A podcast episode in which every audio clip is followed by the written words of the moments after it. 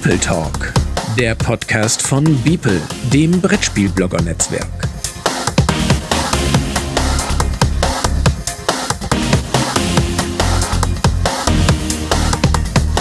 Heute am Donnerstag, dem 24. Oktober 2019, live von den internationalen Spieletagen in Essen.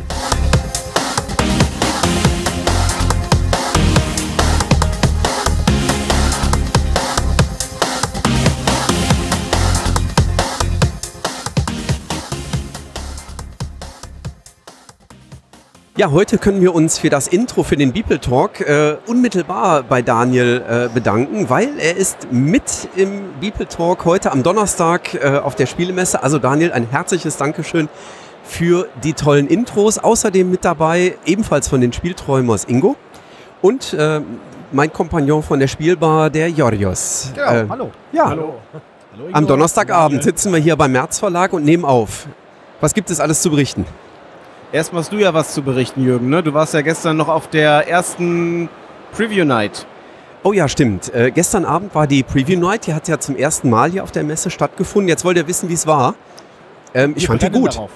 Äh, ich, fand, ich fand die wirklich gut. Ähm, ich war mit der Erwartung dahin gegangen, dass da einfach Tische stehen und man äh, irgendwo sich Spiele zusammensuchen muss, die vielleicht irgendwo rumliegen.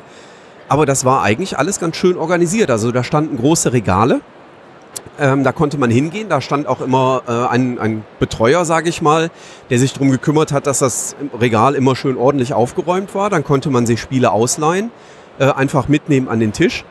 Ähm, es gab Tische, die explizit von einigen Verlagen auch betreut wurden und da konnte man dann auch ganz gezielt hingehen und zum Beispiel über Schmidt-Spiele die Inseln im Nebel sich erklären lassen. Ähm, Kosmos hatte Stände äh, oder Tische, ähm, Pegasus hatte Tische.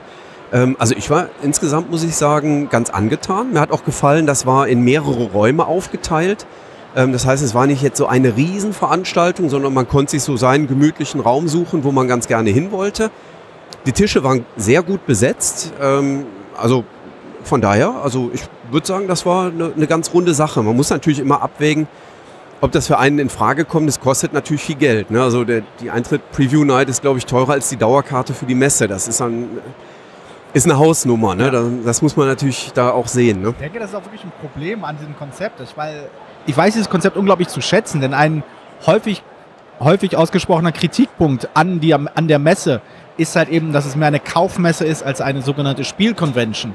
Und wenn ich so meine unmittelbare Erfahrung dieses Jahr mit der BerlinCon vergleiche, wo es halt einen großen Saal gab, wo man nur spielen konnte, wo man wirklich gemerkt hat, okay, da ist der Fokus auf was anderes äh, gesetzt worden und hier steht halt durchaus das Angebot der Neuheiten und auch der Verkauf im Vordergrund. Und einige kritisieren das ja durchaus. Und das finde ich durchaus gut, dass da quasi auch so ein bisschen gezeigt wird, nee, es geht hier nicht nur um halt äh, den Kommerz, den Konsum, wie auch immer, sondern auch um das Genießen des Spiels selbst. Aber, wie du halt gesagt hast, es ist halt finanziell muss es auch irgendwie äh, stemmbar sein.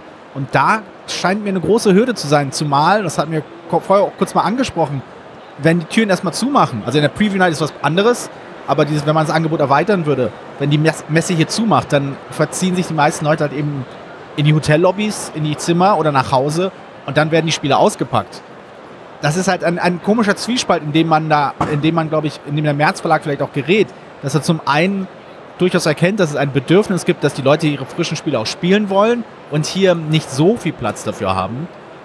Aber das Angebot nach der Messe vielleicht nicht attraktiv genug für die meisten Leute ist. Und das ist halt wirklich schwierig, weil ich würde es sehr begrüßen, wenn das Spielangebot offener wäre, weiter wäre.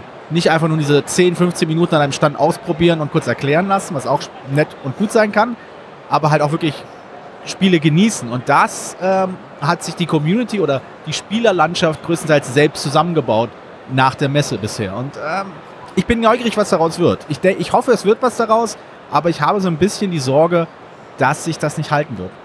Aber gestern Abend, äh, wer von den Hörern auf der BerlinCon war, das äh, war tatsächlich vergleichbar zu dieser Spielehalle, die da äh, auf der Fläche der BerlinCon, also in dieser linken Halle ja, in Berlin ja. war.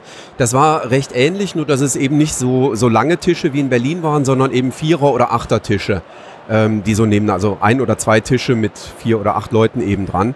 Ähm, das, ich fand das sehr angenehm. Das war äh, hier in, in Essen unten in den Räumlichkeiten, dadurch, dass das diese großen Versammlungsräume waren, ein bisschen gemütlicher als in Berlin, Ja. würde ich sagen. Mhm. Kann ich mir gut vorstellen. Ja, also das ist halt was anderes, wenn ich in so einem Seminarraum, also ein großer Seminarraum sitze, als wenn ich in einer großen Halle sitze, wie es in Berlin war. Also Gemütlichkeit war gestern ein bisschen höher, würde ich sagen. Ja, das kann ich mir sehr gut vorstellen. Und das ist Und- auch wieder ein Bonus, den, äh, der hier auf der Messe geliefert werden kann. Und äh, natürlich war die, das Spieleangebot gestern Abend wirklich sehr breit. Also da waren auch sehr, sehr viele äh, Spiele von wirklich kleinen Verlagen, wo ich auch gesagt habe, oh, dort hätte ich jetzt nicht gedacht, dass die sich auch das leisten können, da jetzt die, die Spiele bereitzustellen, dass die in der Preview Night auch gespielt werden können. Das kostet die Verlage ja auch diese, diese ähm, ja, Demo-Exemplare quasi. Ne? Also von daher. Kannst du Nee, also- Beispiele nennen, was zum Beispiel gespielt werden konnte gestern auf der Preview Night? Was waren für Exemplare dort?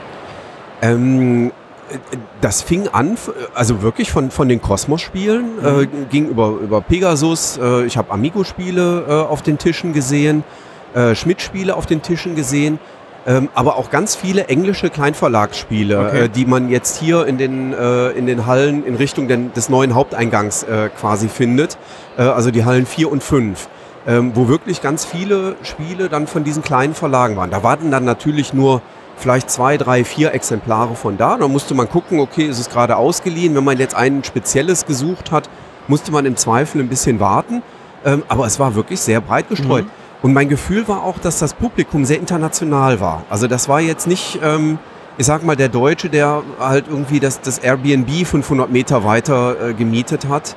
Ähm, sondern es war schon international gemischt, das Publikum da. Es ist viel, viel Englisch gesprochen Für worden. internationale Gäste ist es ja auch im Verhältnis nicht so teuer, weil die sowieso schon endlos viel bezahlen, um hier zu sein und dann lohnt sich vielleicht dann eher. Ja, ich glaube, das ist auch ein Punkt. Ne? Das, das, ich glaube, der Stefan Kessler sagte das gestern, als wir den im Hotel getroffen haben. Wenn ich schon 1200 Euro für einen Flug bezahle, dann sind die 30 Euro für die Preview Night gar nicht mal so dramatisch. Ja. Und dann, dann weiß ich, ich habe auf jeden Fall Anschluss, ich kann spielen, wohingegen ich bei meinem Hotel vielleicht nicht sicher sein kann, ob in der Lobby gespielt werden kann oder nicht. Ja, das ist bestimmt ein Grund. Aber das, das, das sehe ich schon als, als äh, schwierig. Also die preisliche Hürde ist, glaube ich, wirklich ein Problem, dem man sich irgendwo stellen muss. Denn sonst haben wir halt irgendwann. Sonst findet halt irgendwo so eine komische Spaltung dieser Messe statt. In die Leute, die sich halt ihre, ihre Spielrunden, äh, Zugang zu diesen Spielrunden haben und äh, den Leuten, die halt eben hier durchhetzen müssen, um halt ihre, ihr Budget irgendwie im Griff halten zu können. Und das, äh, auch das ist ein weiterer Grund, weshalb ich hoffe, dass da irgendwann vielleicht eine Lösung kommt, irgendeine, irgendeine Lösung gefunden wird, die den Preis dieser Preview Nights oder auch dieser Game Night äh, heute Abend, glaube ich, ein bisschen runterschrauben kann. Ähm, also ich will ja auch, ich, ich erwarte von keinem Verlag oder von keinem Veranstalter, dass sie ein Minus machen.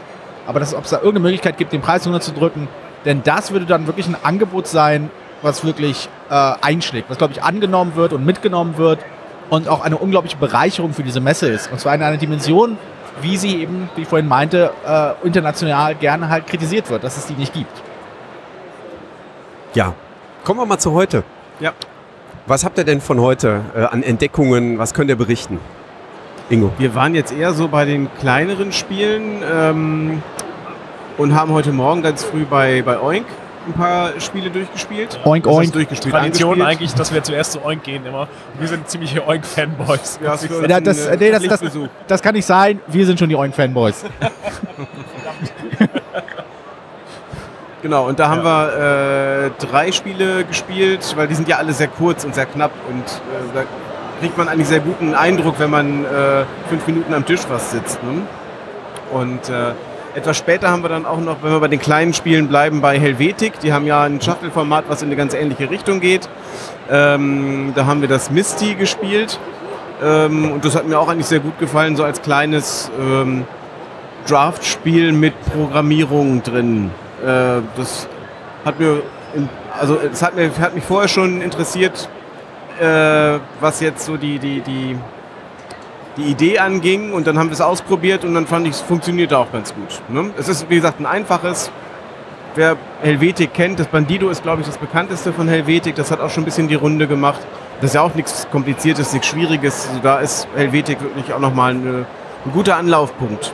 Nimmt nicht viel Platz weg im Spielregal und ja, ist ein super Aber Reisespiel. Das, das ist halt wirklich so eine Sache, die, glaube ich, gerade hier auf der Messe nochmal exponentiell einem vor Augen gehalten wird, wie viel Luft in diesen Spielpackungen drin steckt. Denn hier gibt es so viele Fans, so viele leidenschaftliche Sammler, die herkommen, oder nicht Sammler, einfach Hobbyisten, Spieler, die herkommen und dann halt eben ihre drei, vier, fünf Spiele holen, in ihren patentierten quadratischen Rucksack packen und dann quasi wie blinde Elefanten durch die Gänge stürzen müssen. Und man wird andauernd angerempelt von irgendwelchen Leuten, die nichts anderes tun, als einfach mal sich nach rechts umzudrehen, weil sie was Interessantes sehen. Und man muss irgendwie in Deckung gehen. Und das, das finde ich halt, äh, das finde ich so eine absurde Situation, denn die, die Schachteln sind ja so groß, damit, also der Gedanke, wenn ich es verstanden habe, ist halt zweischneidig. Zum einen, sie sollen in einem Spieleregal im Verkauf mehr auffallen und vor allem äh, der Kunde soll das Gefühl haben, dass der Preis auch gerechtfertigt ist. Ähm, der Scheiß muss reinpassen. Genau, genau. Ich glaube, das, das kommt als vierter oder fünfter Punkt. Aber, ähm, aber hier gerade in so einer Messe, wo eben so viele Spiele gekauft werden, wo so viele Leute unterwegs sind, da merkt man halt, wie absurd das ist, dass diese Spiele zum Teil so groß sind. Wenn ja. dann jemand halt mehr als drei, vier Spieler äh, auf einmal halt kauft an einem Tag, was ja, also ihr kennt das wahrscheinlich nicht, aber ich habe schon mal mehr als zwei Spieler an einem Tag gekauft. Echt wahr? Ja, ja. ähm, aber mehr das, als zwei Spiele? Ja, ich. Wer soll das denn alles spielen? ja, ich hatte, ich hatte vielleicht schon äh, einen Kaffee-Intus oder so. Aber ähm, na jedenfalls, das, das, das ist halt, das ist so lächerlich zum Teil, wenn man halt in etwas engeren Gänge gerät, dass man sich einfach nicht bewegen kann. Obwohl, wo ich das gerade sage, muss ich aber auch erwähnen, äh, ich empfinde ähm, die Hallen in diesem Jahr anscheinend auch durch den Zuwachs etwas leerer für einen Donnerstag. Das ist auch mein Eindruck heute Jahre. gewesen, ja. Das ist, also sonst hat mir immer gesagt, früher, ja, früher konnte man am Donnerstag kommen, aber jetzt ist ja brechen voll.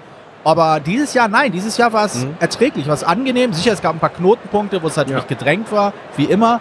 Aber im Großen und Ganzen hat man das Gefühl, ich kann schlendern. Ja. Ich hatte auch das Gefühl, dass es heute ein bisschen leerer war als, äh, als so. Also angenehm. Ich glaube nicht, dass es leerer war. Ich glaube, es Besser hat sich verteilt. nur auf die, auf die größere mhm. Fläche, äh, die, die neuen, die neu umgebauten Hallen, 4, 5 da hinten, das hat schon dafür gesorgt, dass sich das gut verteilt hat, glaube ich. Auf ja. jeden Fall, ja.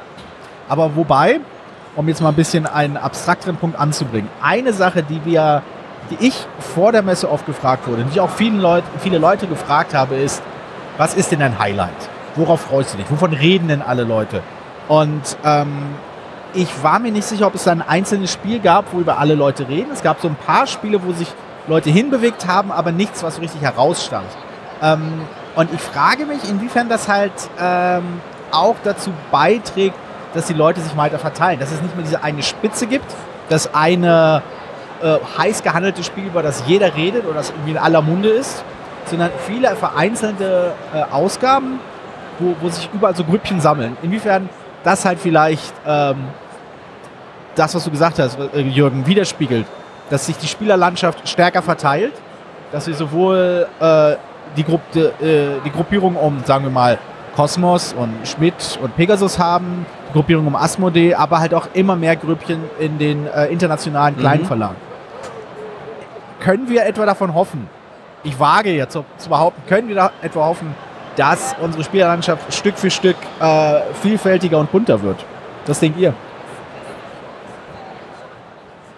Also ich, ich glaube, dass die Spielerlandschaft schon immer bunt war. Ähm, und Essen ist halt der Schmelztiegel. Also ich finde das keine Veränderung im Vergleich zu den Vorjahren, muss ich zugeben. Okay. Also Essen war für mich schon immer bunt.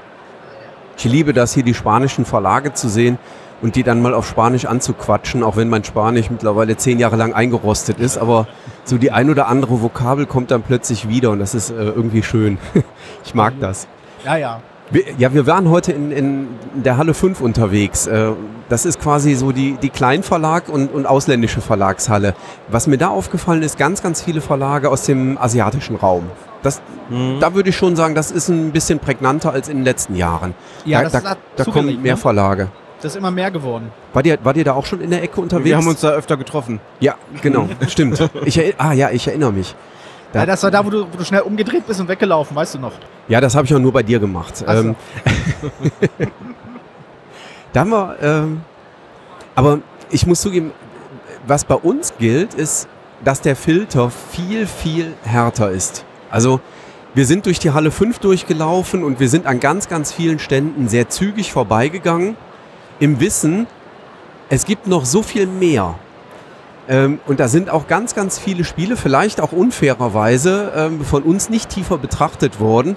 Ähm, gestern Abend haben wir so scherzhaft gesagt, ach ja, da ist der Anteil von Grün irgendwie drei Prozent zu viel auf dem Spielplan. Ne, das gucke ich mir nicht weiter an. So ungefähr. Also so hart sind die Filter schon dabei.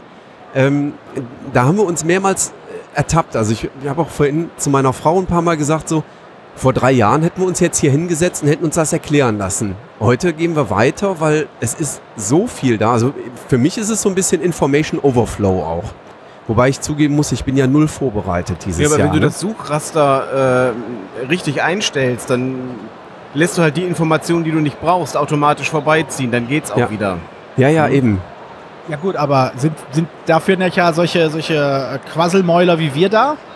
Sind wir da quasi als Kritiker, Journalen, äh, Vereinigung, Verschwörung? Ist das nicht irgendwo unsere Aufgabe, halt genau das zu sagen, genau diese Filter anzulegen, genau auch diese Filter zu formulieren? Und auch wenn ich, auch wenn ich nicht unbedingt sicher bin, dass die Fil Filter härter geworden sind, als dass man sich irgendwie helfen muss. Das sind 1200 Spiele äh, neu, neu ankündigen für dieses Jahr, also für diese Messe. Und da muss man auch erst, sich erstmal durchkämpfen und da muss man irgendwelche Filter anlegen. Die können vernünftig sein, wie zum Beispiel, ich spiele keine Zwei-Spieler-Spiele, also kann ich die ganzen Zwei-Spieler-Spiele rauslegen. Bis Wenn hin das zu. vernünftig wäre. Das ist ja, Ja. nicht vernünftig. Bring mir ein Beispiel für vernünftige Kriterien. Genau. Bitte. Oder, oder halt sowas Der, Absurdes der, wie. der ist mir zu Grünanteil grün. ist 2% Genau, zu hoch. das sind 2% Genau. zu viel Grün. Das, ist, das ist rational. Aber ja, das, das, das, das ist ja eine Zahl. Ne? Wie gesagt, das ist ja eine Zahl, dem man, dementsprechend ist es berechenbar. Aber ja, Genau. aber ich meine, ist, sind wir. Also ich habe mich manchmal, ähnlich wie du, dabei ab- ertappt, dass ich Kriterien angelegt habe, um irgendwie diesen, diesen, diesen Riesenberg an Neuerscheinungen irgendwie auf eine, auf eine Liste runter reduzieren zu können, die ich in vier Tagen schaffe. Was ist denn durchgekommen durch den Filter? Was hast du denn gespielt? Ich habe gespielt. Ähm, ich habe Rumble Nation gespielt von Hobby Japan. Äh, wurde mir empfohlen, weil es wohl einen äh, Spielpreis in Japan gewonnen hat. Japan. Japan. Wie, wie, wie man das quasi unter prätentiösen Affen wie mir sagt. ähm, das war gut. Und das klingt wie so ein gut, aber es, es war gut. Ich glaube aber irgendwie. Es gibt Spiele, da setzt man sich hin, man spielt sie auf der Messe auch einmal und dann denkt man so, wow, das packt mich, das ist gut. Das war gut, aber irgendwo hat was gefehlt und ich weiß nicht, ob das einfach nur daran lag, dass die Zusammensetzung der Spiele einfach das Spiel in eine Richtung entwickelt hat, die nicht so, nicht alles rausgeholt hat, was das Spiel zu, äh, zu bieten hat. Ich, es ist auf meiner, wenn ich am Sonntag noch da bin und irgendwie das Gefühl habe, ich habe noch nicht genug Spiele, nehme ich es mit. Aber es ist noch nicht in meiner Tasche gelandet. Das ist ja immer schon ein schlechtes Zeichen, weil man ja einfach zu viele Alternativen hat. Ja, Wenn man es nicht direkt mitnimmt und eher Zweifel hat, dann denkt man vielleicht immer nach, soll ich noch? Ach nee, es gibt ja einfach, ne, nächstes, komm. Es gibt viel, es gibt Ja. viel. Und es ist ja nicht, also mit Ausnahme vielleicht einige der Exoten in Halle 5, kann man alles in den, sagen wir mal, den äh, präsenteren Hallen, Halle 3, Halle 1, wo dann auch äh, oft Ver, äh, Vertriebe äh, unterwegs sind, die halt auch, auch nach Deutschland vertreiben, äh, das findet man ja nach der Messe auch noch. Also da, also wenn ich jetzt irgendwie hier an einem, äh, an einem Schmidt vorbeilaufe, was ich total toll finde, aber mir denke, wenn ich das in zwei, zwei drei Wochen irgendwo bei mir zu Hause kaufe, in der Nähe, habe ich mein Budget, das ich dieses Mal ausgeben will, für was anderes, kann ich woanders investieren. Da, ähm, ja, es ist, es, ist, es, ist ein, es ist ein Hin und Her. Äh, für ein Budget habe ich einen guten Tipp. In, in Halle 5, ich glaube es war M104, da war ein kleines Kartenspiel. 5 Euro ist allerdings ein Zwei-Personen-Spiel. Ne? Ja, da- also da kann bin ich man raus. Ne, manchmal aus Aber dem der. Grünanteil passt. Ja, der Grünanteil passt. Ähm, äh, ein kleines Kartenspiel für 5 Euro. Zwei-Personen-Spiel, nämlich Rune, ähm, wo ich ähm, Karten ähm, ja, in einen Raster auslege, also letztlich ein sehr abstraktes Spiel tatsächlich. Äh, und dann äh, in diesem Raster eben äh, ja, blaue Punkte nebeneinander lege, rote Punkte versuche nebeneinander zu legen, grüne Punkte, damit quasi Flächen zu bilden und dann die Flächen für mich in Besitz zu nehmen, weil sie äh, am Ende dann Punkte wert sind. Ähm, zum einen fand ich auffällig ein, ein Spiel für 5 Euro, äh, was auch noch äh, durchaus Spieltiefe mitgebracht hat und was interessant genug war. Ähm, was stand auf dem Plakat drauf? In zwei Minuten gelernt, in fünf Minuten gespielt. Ähm, und das fand ich zum Beispiel gut und das wäre so eine Sache, wo ich sagen würde, da kann man durchaus mal hingehen und sich das überlegen, äh, für fünf Euro vielleicht sogar zuschlagen. Also ähm, wirklich so was Kleines, Unscheinbares. Was habt ihr noch gesehen, Ingo? Äh, Daniel, erzähl doch mal von Undaunted. Ah ja, das haben wir vorhin gespielt, genau. Das ist Osprey. Von, von Osprey Games, Ah, genau. ja. Hm? Das ist ein äh, Wargame prinzipiell, aber mit einem Deckbuilding-Aspekt. Davon habe ich Funktioniert gehört. Ja, ja. sehr interessant, weil du, also das Deckbuilding ist nicht so, dass du Karten mit irgendwelchen Geldbeträgen bezahlen musst, sondern du kaufst einfach zwei Karten und suchst dir dann aus, was du, Karten, äh, was du äh, nehmen möchtest.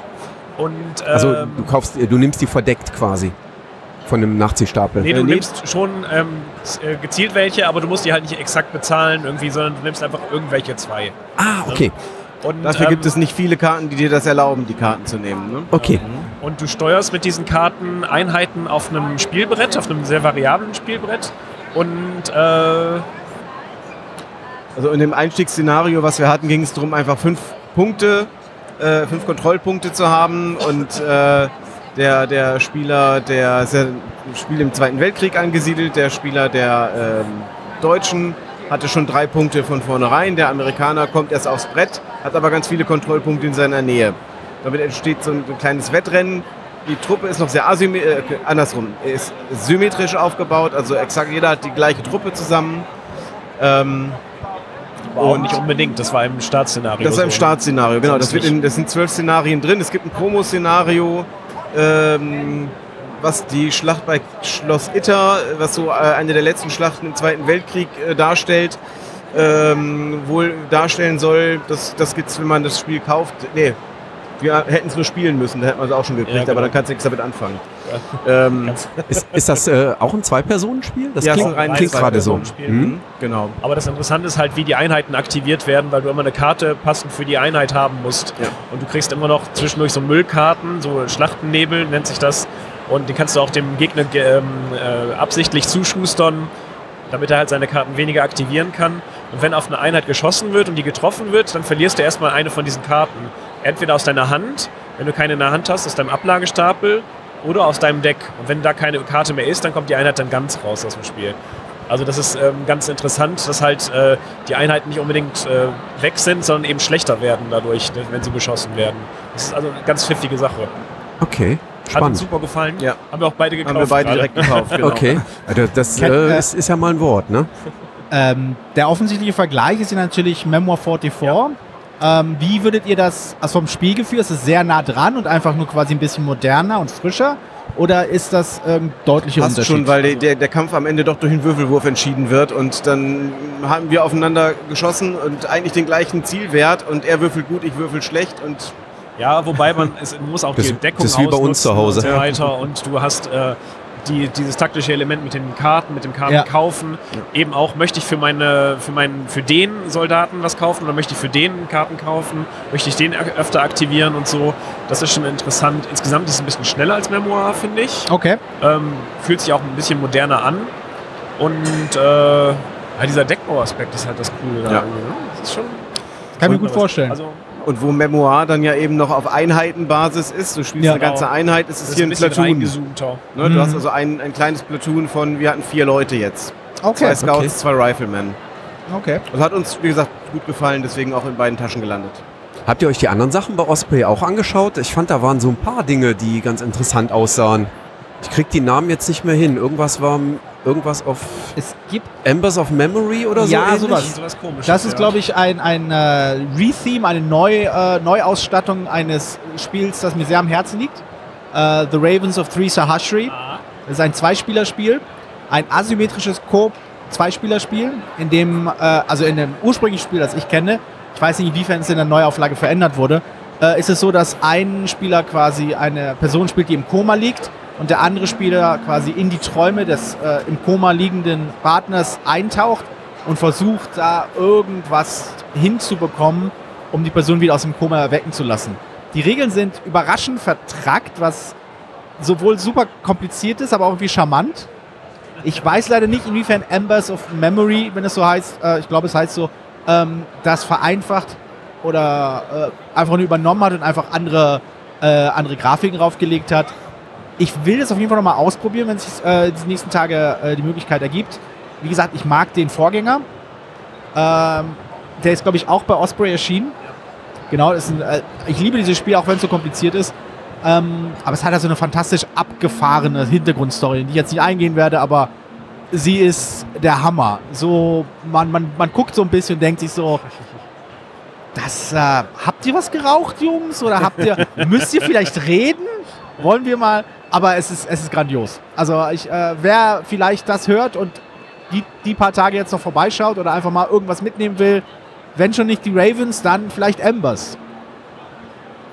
Ich habe gegenüber von Osprey äh, noch äh, Megacity Oceania mhm. äh, direkt mitgenommen. Äh, ich muss aber zugeben, das hatte ich in Düsseldorf im Frühjahr schon bei so einem Asmodee Presseevent äh, gemacht. Das ist jetzt letztlich doch nicht bei Asmodee äh, gelandet, äh, aber ist jetzt veröffentlicht auf der Messe.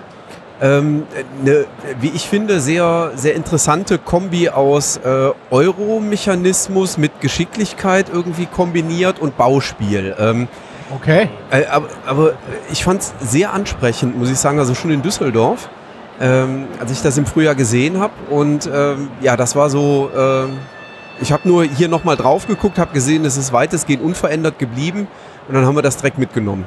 Also ich sehe, ich schaue hier gerade auf das Foto, das du gemacht hast. Nee, ähm, das ist ein anderes Spiel, was ich hier gerade auf dem Handy habe. Aber Mega Oceania hast du gesagt, ne? Ja, Mega City Ach so, Oceania. Das, das, ah, ich habe nur das Wort das City ist, gesehen. Aber Lego was ist das City. denn? Da sind nämlich Lego-Steine drauf und ich suche noch äh, etwas für meinen Sohn. Äh, quasi direkt um die Ecke war äh, ein Spiel, das heißt City Blocks. Ah. Und äh, das verwendet äh, Lego-kompatible äh, Steine. Ähm, und zwar entscheidet jede Runde ein Spieler ähm, entsprechend der Spieleranzahl Steine aus einer allgemeinen Auswahl zur Verfügung zu stellen. Und dann darf sich reihum jeder einen dieser Steine nehmen und auf eines seiner ba drei Bautableaus äh, äh, hinzu, ja, äh, festzuklicken ne, mit äh, mhm. Lego-Steinen. Ähm, und über diesen Bautableaus, da haben wir quasi Bauaufträge, das sind quasi Papierrahmen. Und in diesem okay. Papierrahmen, da sind eben Aussparungen drin. Und ich muss die, diese Lego-kompatiblen Blöcke quasi so auf meinen Baurahmen drauflegen, dass ich irgendwann sagen kann, ich denke, jetzt habe ich es fertig gebaut und dann nehme ich den Rahmen, heb den hoch und darf den dann da drüber setzen. Ah, super. Ähm, ja, das äh, kann dann sein, dass ich es richtig gebaut habe, weil ich genau geguckt habe. Äh, oder ich habe irgendwie vielleicht einen Stein, einen, einen Knubbel zu weit nach links mhm. gesetzt und dann passt es nicht. Ähm, oder ähnliches ähm, äh, wendet sich tatsächlich äh, an, an Kinder. Ähm, also es gibt so drei verschiedene Level. Äh, da darf ich dann auch noch in den höheren Leveln in die Höhe bauen. Also mhm. darf diese kompatiblen Bausteine auch aufeinander stapeln, quasi aufeinander stecken. Äh, und in der einfachsten Version richtet es sich definitiv an, an Kinder, so sechs Jahre aufwärts. Ähm, äh, ich muss aber zugeben, wir haben es nicht gekauft oder noch nicht gekauft, weil ich mir nicht ganz sicher bin, ob es ein Spiel ist oder ob es dann letztlich doch nur Beschäftigung ist. Ähm, okay. Und da werden wir am Samstag auf jeden Fall mit den Kindern zusammen nochmal hingehen. Wir waren jetzt heute alleine, nur die Eltern unterwegs. Ähm, und am Samstag, Sonntag sind die Kinder mit dabei und dann wollen wir es nochmal ausprobieren. Ähm, das hatte auch einen fairen Preis, wie ich finde. Mit, mhm. äh, oh, nagel mich nicht fest, 20 oder? Nee, ich glaube 25 Euro sollte es kosten. Okay. Ähm, wenn man sonst so rumschaut, dann ist ja der Standardpreis 50 Euro. Oder ja, manche gehen häufig, ja. Manche gehen strategisch runter auf 45, aber äh, so da liegt mittlerweile der, der psychologische Level, ist so mein Gefühl. Also der Lego-Charme äh, ist deutlich aus den Bildern zu erkennen, dass äh, natürlich im Podcast total gut kommt. Ja. Deswegen, äh, es, es, endet, es ist charmant. Ich werde es mir immer noch mal anschauen. Auch die Farben sind schön, ne? Ja, wie, nicht ja. so grünstichig, ne? Ja. Mhm. Aber ich, äh, die, die Grünsättigung finde ich ja. super. Darf ich, aber darf ich mal kurz, weil mir das vorhin eingefallen ist. Ähm, und ich, es tut mir sehr leid, wenn ich das quasi sehr, sehr egozentrisch jetzt einfach auf mich reiße. Aber ich habe gestern äh, on Tour gespielt, ein Roll and Ride, wo es grob darum geht, dass man auf eine Musiktour in die USA fährt. Ähm, und ich habe außerdem noch vor ein, vor ein paar Tagen T-Rex Holiday gespielt, äh, wo man, äh, wo auch so ein Roll and Ride, in dem man halt äh, seine Katzen irgendwie bändigen muss, hört man ja am Namen. Ähm, und ich hatte eine interessante Erfahrung bei dem Spiel. Und ich habe auch noch äh, hier Railroad Inc. Ich glaube, zwei davon findet man auf spielbar.com als, als Rezension. Aber ähm, ich habe so für mich das Gefühl, und ich möchte das mal mit euch abklären, ob ihr das auch so seht, langsam den Punkt erreicht, wo ich das Gefühl habe, dass Roll and Ride sich das Genre langsam mal entwickeln muss oder demnächst einfach umfallen wird. Denn ich habe so viele davon gesehen, die alle okay sind. Nichts davon wirklich furchtbar. Aber es ist mittlerweile so dermaßen das Gleiche. Und ich, ich, ich, ich gönne es jedem, der Spaß daran hat. Ich will es nicht schlecht reden. Ich für mein Empfinden habe einfach das Gefühl, ich habe jetzt genug davon gespielt. Ich brauche was anderes. Wie sieht es bei euch aus? Das ist bei mir tatsächlich genauso und ich finde das enorm schade, weil ich ein absoluter Roll-and-Ride-Fan irgendwie war. Bin, Ja. Weiß ich nicht. Und inzwischen lassen mich die Sachen auch alles total kalt. Okay. Also da gibt es so Sachen wie das Cat Café zum Beispiel von Alley Cat. Mhm. Sieht schick aus, aber das ist halt noch ein Roll and Ride. Warum Ja. wollte ich das haben, wenn ich schon andere habe? Ne? Ja. Das Einzige, was ein bisschen raussticht, ist das ähm, Cartographer. Äh, wie heißt ja das? Der, der Kartograf, ja. Ähm, Ich, ich wollte gerade, wollte ich sagen, gut. Leute, ich hab was für euch. Ne? Ja, das Bei- fand ich wirklich enorm gut. Das Bei Pegasus, der. Kartograf, äh, Ja. gefällt mir auch unheimlich gut. Da haben wir jetzt schon ein paar Partien gespielt. Ähm, und das bringt nochmal so einen neuen Pfiff rein, ähm, weil es eben äh, über vier Jahreszeiten, also letztlich vier Wertungsphasen quasi hinweggeht und du während des Spiels auf unterschiedliche Ziele hinspielen musst, die aber Okay. dann doch irgendwie, du musst halt so geschickt deine Kreuze machen und deine Markierungen machen, dass es letztlich an, ineinander greift. Und das finde ich echt sehr charmant. Also das gefällt mir extrem gut. Es ist aber halt ein Flip and Ride, kein Roll and Ride. Oh ne, das, das ist ja eine ganz andere Welt. Aber äh, würdest du denn sagen, dass es das Genre weiterentwickelt oder einfach noch das Letzte noch mal rausholt, Ich glaub, was das man... ist das Letzte. das, Ja, das, Dann, danach ist Schluss. danach ist entweder Schluss oder... Bis, oder bis auf man muss das, was jetzt anderes in machen. Nürnberg noch rauskommt. Das setzt da noch auf das Kartograf noch mal eins um. Ich weiß gerade noch nicht, wie es heißt, aber da kommt Okay. bestimmt eins. Ja, Das ich setzt find, noch eins die, oben die werden drauf. halt immer komplizierter, finde ich. Und ich weiß nicht, ob das die richtige Entwicklung ist. Eins setzen. Aber bei den Einfachen ist auch alles gesagt inzwischen. Wie gesagt, T-Rex Holiday. Ich, ich, äh, es ist so süß, es ist so witzig. Äh, irgendwie mag ich das, es hat irgendwas. Und ich kann... Äh, ich, ich bräuchte wahrscheinlich noch eine Dreiviertelstunde, um zu erklären, warum das eine jetzt noch ein, ein Haar klein interessanter ist als ein anderes. Aber letztendlich sind die alle, schwimmen die alle irgendwie im gleichen Geschmackswasser. Das ist, also gibt es halt keine großen Höhen oder großen Tiefen. Das ist alles so. Und man pickt sich halt das raus, was hübsch aussieht. Oder was jetzt diese eine Nuance mitbringt, die man selbst zum Beispiel schön findet. Die haben es aber auch schwierig, die können ja nicht über das Thema punkten meistens. Ne? Also, Vielleicht ist das das Problem. ja, ja, Vielleicht das hat noch niemand den Kniff gefunden, einen Roll and Ride thematisch zu machen. Und wenn sie es versuchen, also dieses, äh, wie hieß denn das mit dem Dinosaurier, wo man diesen Dinosaurierpark malt? Äh, Ist das nicht Draftosaurus? Dinosaurierpark? Nee, Draftosaurus nicht, äh, auch, man malt das auch. Äh, Dino Island? D- Dino World, oder? Di- Di- Dino irgendwie World, so. meine ich, war Siehst du, das. Selbst die Titel sind ja austauschbar. Ja, das ist das Problem bei der Sache. Und ähm, das war halt auch relativ kompliziert, aber das hat auch nichts gemacht Ja. irgendwie. Ne? Also, Okay. Kommen wir langsam zum Ende. Ja. Ja. okay. Noch ein Schön. warmes Wort von jemandem? Oder machen wir einfach so knallhart Outro? Aber wir können ja noch mal einladen zum Meet and Play morgen. Oh ja. Ähm, Also ich weiß nicht, wie, also ich hoffe, ich weiß ja nicht, wann das online geht und ich weiß ja nicht, wann es jemand hört und dann noch zu entscheiden, zum Meet and Play zu kommen, aber ja. Ja? Das Wenn geht, ihr am, es zu spät hört, ist halt scheiße. das geht am Donnerstag um 18.30 Uhr online. ja vielleicht, vielleicht, vielleicht klappt das dann ja Und das noch. Meet and Play ist am morgigen Freitag, ähm, 14 Uhr bis 18 genau. Bis Genau. 18 Uhr 14 oder bis bis 17 18 Uhr? Uhr. Ne, Bis 14 bis 18 18 Uhr im äh, Saal Europa. Also was ich ja besonders attraktiv am Meet and Play finde, ist die Tatsache, dass man größtenteils sitzt. genau. Und dass man kann da- Spielen. Und dass man da Play Ach, das machen auch? kann. Ja, vielleicht. Wow. Wobei man weiß ja nicht, haben wir auch Stühle. Ich, ich würde ja es gibt ja noch eine Gegenveranstaltung. Auf Twitter wird ja von äh, Met and Play gesprochen. Ah ja, okay. Oder vielleicht ist es auch die gleiche Veranstaltung und wir kriegen da noch Mettbrötchen geliefert. Ja, Aber das Du- sind alles Gerüchte, die haben sich noch schmieren. nicht... Äh, äh, die das haben sich noch nicht geklärt. Schon, ne? Doch, also, ich habe ich hab gesehen, dass die am Mittwochabend haben die hier noch äh, Mettbrötchen gemacht. Dann sind das wahrscheinlich die Dann für, sind das wahrscheinlich, wenn die Mittwochabend hier gemacht worden Ja. sind, dann werde ich da morgen auch mal Da- schön das- die Finger von lassen. Das klingt wie so ein Gerücht, das du in die Welt setzt, damit jemand ein Bettbrötchen bringt, oder? ja, ja, Wer nicht so das- wäre nicht das Schlimmste, was mir morgen passieren könnte. Ja, prima. Also, morgen am Freitag 14 Uhr im Saal Europa und ganz viele von uns sind da. Und für mich liegt ja da der Fokus auf Play und nicht, also ich freue mich auf das Mieten, ähm, aber irgendwie als Celebrity fühle ich mich zumindest nicht äh, oder als Influencer oder sonst was. Äh, aber ich freue mich, ganz viele Hörer, Leser, Zuschauer da zu treffen und äh, lasst uns plaudern und spielen. Ja, bringt was mit, eure Highlights. Und dann Genau. spielen wir. Und Mettbrötchen. Alles klar.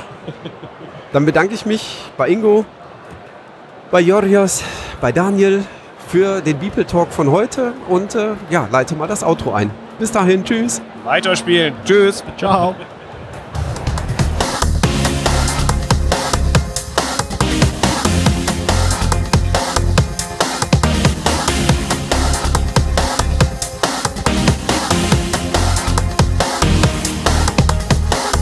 Das war Beeple Talk, der Podcast von Beeple, dem Brettspiel-Blogger-Netzwerk, live von den internationalen Spieletagen 2019 in Essen.